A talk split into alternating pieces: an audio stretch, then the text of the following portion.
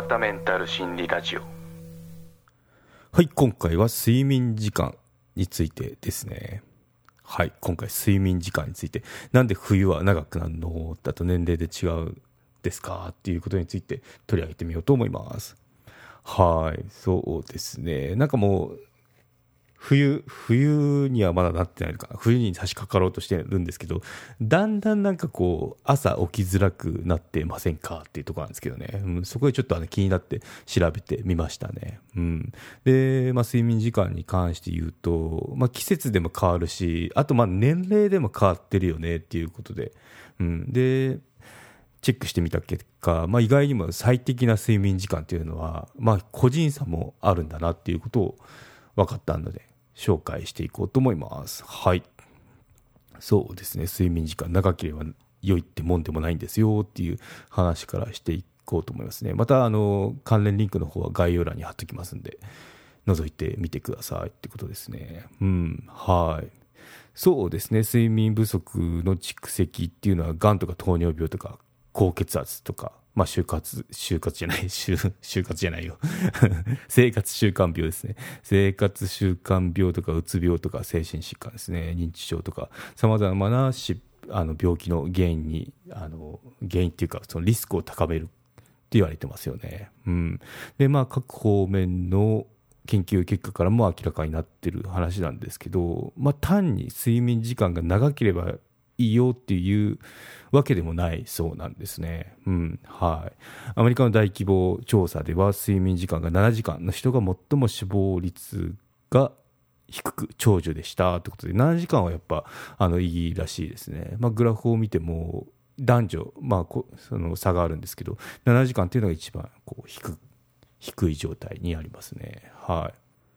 この7時間っていうのを基準に、まあ、1とした場合、例えば男性の3時間睡眠してますよって人は死亡リスクっていうのが1.2になりますね。はい。で、女性の場合なんですけど、3、3時間睡眠だと1.3くらいになってますね。うん、そう。ただこれがじゃあ長ければいいのって10時間以上寝てる場合、男性っていうのが1.35ぐらい。1.3から1.4の間ぐらいですね。で、女性の場合っていうのが1.4なんで、上がっちゃってるんですよね、逆に。うん、だ寝すぎも危ないですよ、ってことで。ちょっとグラフにすると V 字を描いてるような感じになりますね。うん、はい。で、まあ今まできっと8時間睡眠しましょうねってことを言われてるんですけど、8時間でも1.1くらいなんですよ。その死亡リスクっていうのが、男女ともに。なので、まあ8時間っていうのはちょっとあの、寝すぎだよねっていう風になってるみたいですね。うん。またこれアメリカの調査なんで、その、なんだろう、人種によっても違うのかとかいうのは、ちょっと興味があるところなんですけど、まあ一応その寝すぎはダメだよっていうのを、寝なさすぎもダメだけど、寝すぎもダメだよ。まあ、大体7時間くらいをめどにしましょうねっていうのを覚えておいてください。はい。うん。じゃあ最適な睡眠って何時間なのって気になりますよね。うん。そう。なんですけど、これ実はあの、基準がないらしいですね。まあ、さっき7時間くらいがいいよって言った ばっかりなんですけど、あの、個人差あるみたいなんですよね。睡眠時間っていうのは人それぞれで、まあ、日中の睡、日中眠気であの困らなければ十分っていうのが、あの、専門家の見解になるそうですね。うん、そう、睡眠障害の対応と健康ガイド、健康じゃない、治療ガイドラインっていうにはそう書かれてるみたいですね。うん。そう。なんで、まあ、ポイントとしては、まあ、そう、ちゃんと寝れたかっていうのも、あの、いいんですけど、まあ、日中しっかりと覚醒して過ごせる鏡目安。ちょっと眠いなとかなんかあるじゃないですか。あれだとやっぱ睡眠に問題あるよっていう見方ができるみたいですね。はい。うん。で、今度は年齢によって睡眠変化してますよねっていう話になりますね。そう。ですね。夜中の睡眠時間が10歳までは8から9。まあやっぱ若い子っていうのは眠、眠いし寝,、ま、寝れますよね。で、15歳、中学生くらいですね。中学生、高校生くらいは8時間。で、25歳で7時間。45歳で6.5時間、65歳では約6時間と、加齢に伴って、あの、必要な睡眠時間が少なくなっていきますよ。だんだん少なくなってるんですよね。うん。はい。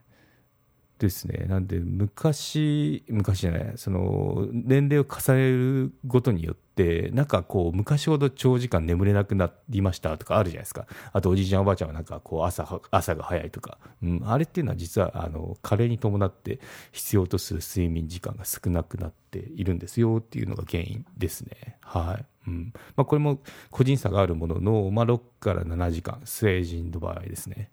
が目安かなってなりますね。うん、なので個人差はあるんですけどやっぱこう基準は7くらいに置いてた方が今の研究だといいのかなっていうのが分かりますね。はいですね。で、高齢者になると、やっぱあの若い頃に比べて早寝早起きになりますよね。自分の親とか、あの、もしくは自分自身がそうかもしれないですけど、これっていうのは、あの、体内リズム、体内時計ですね。加齢変化によるものなんで、睡眠だけではなく、その血圧とか体温とかホルモン分泌など、睡眠を支える多くのこの生体リズムってあるんですけど、これがあの前倒しになるからですよっていうことらしいですね。はい。うん、であと、加齢とともにその睡眠も浅くなるそうですね、で睡眠の脳波を調べてみると深いノンレム睡眠が減って浅いノンレム睡眠が増えるようになるそうですね。はい。なのでよくこう若い頃の睡眠に比べてなんか寝れなくなったなっていうことを経験するかもしれないですけど、まあ、それは加齢によるものなんで、まあ、心配し必要以上に心配することはないですよっていうことですね。はいということで、まあ、年齢も影響してますねっていう話でした。うん、でその、まあ、私が今回この番組を番組というかエピソードを撮るきっかけになった。なんかこう季節によって睡眠時間って変化してるよねっていう話なんですけどやっぱそうらしいですね、うん、個人の睡眠時間は季節によって変化することも分かってますということで秋から冬この時期ですね。にかけて日が短くなる時に睡眠時間は長くなる。そうですね。で春から夏にかけてその日照時間ですねがあの短くなってくると睡眠も短くなってくるよっていうことが言われてますね。で最も日の短い12月から1月は睡眠っていうのもやっぱこう一番長くなりがちらしいですね。で6から7初夏に最も短くなりますよって、まあ、これはもうお日様のリズムに我々の体体っていうのもその影響を受けてますよって。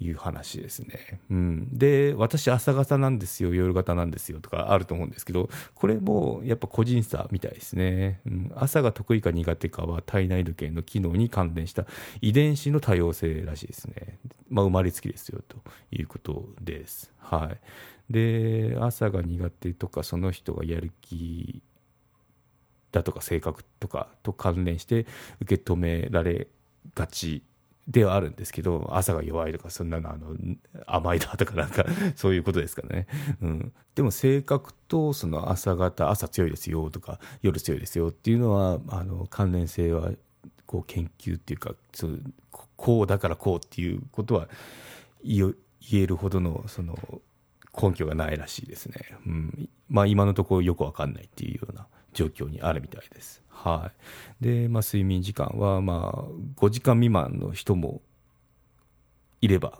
まあ、成人でも10時間以上睡眠必要な人がいますよってことでしたね。最初の方はあの統計データなんで、丸まってまあ7時間くらいベースにしましょうってところなんですけど、まあ、それの中でもこう個人で、その、大小がありますよって話になりますね。うん、まあ一般的にはこう7時間を基準にしとけばいいのかなって思いますね。はい。うん。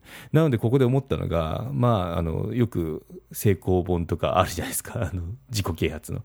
成功者は朝が早いんですよとか。で、これを真似て若者がやると辛いんだろうなって思いましたね。うん、結構あの、成功者って、その、もうすでに年齢いかれてる方とかいるんで、その人たちのその真似をして朝あの頑張ってみたっても、その本人にとっては朝苦手だ苦手で辛かったりしますから、あまりそこっていうのはその無理はしないでねってとこですね 合わせられればいいんですけど、あのもう体質的に合わない場合もあるよってことを紹介しておきますね。はい。うん、そうですね。で、ここでちょっと面白いデータを紹介したいんですけど、日照時間ですね。日照時間ってこれ、あの、東京と、あの、同じ日本でも東京とその例えば鹿児島全然違い違いますよっていうのをシェアしておきますね、うん、例えば今この10月の末に撮ってるんですけどこの番組。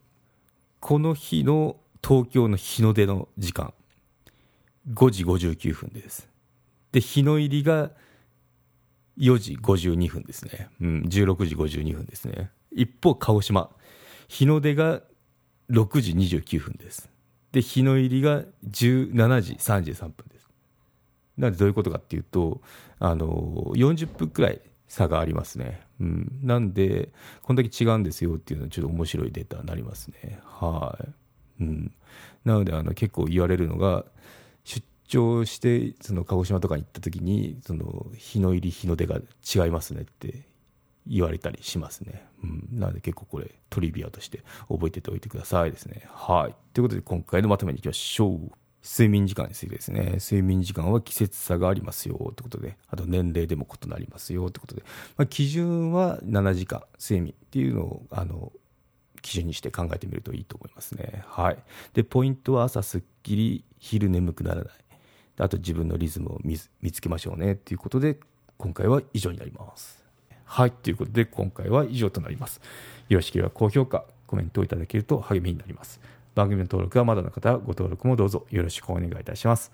メルマガもやっていますのでご登録のほどどうぞよろしくお願いいたします。エピソードの概要、要点をまとめてますので、サクッと情報のインプットに最適です。概要欄のリンク、もしくはひろわた .com を訪れてバナーをクリック、またはメニューのメルマガをクリックして登録してください。はい、ということで今回は以上となります。ではまた。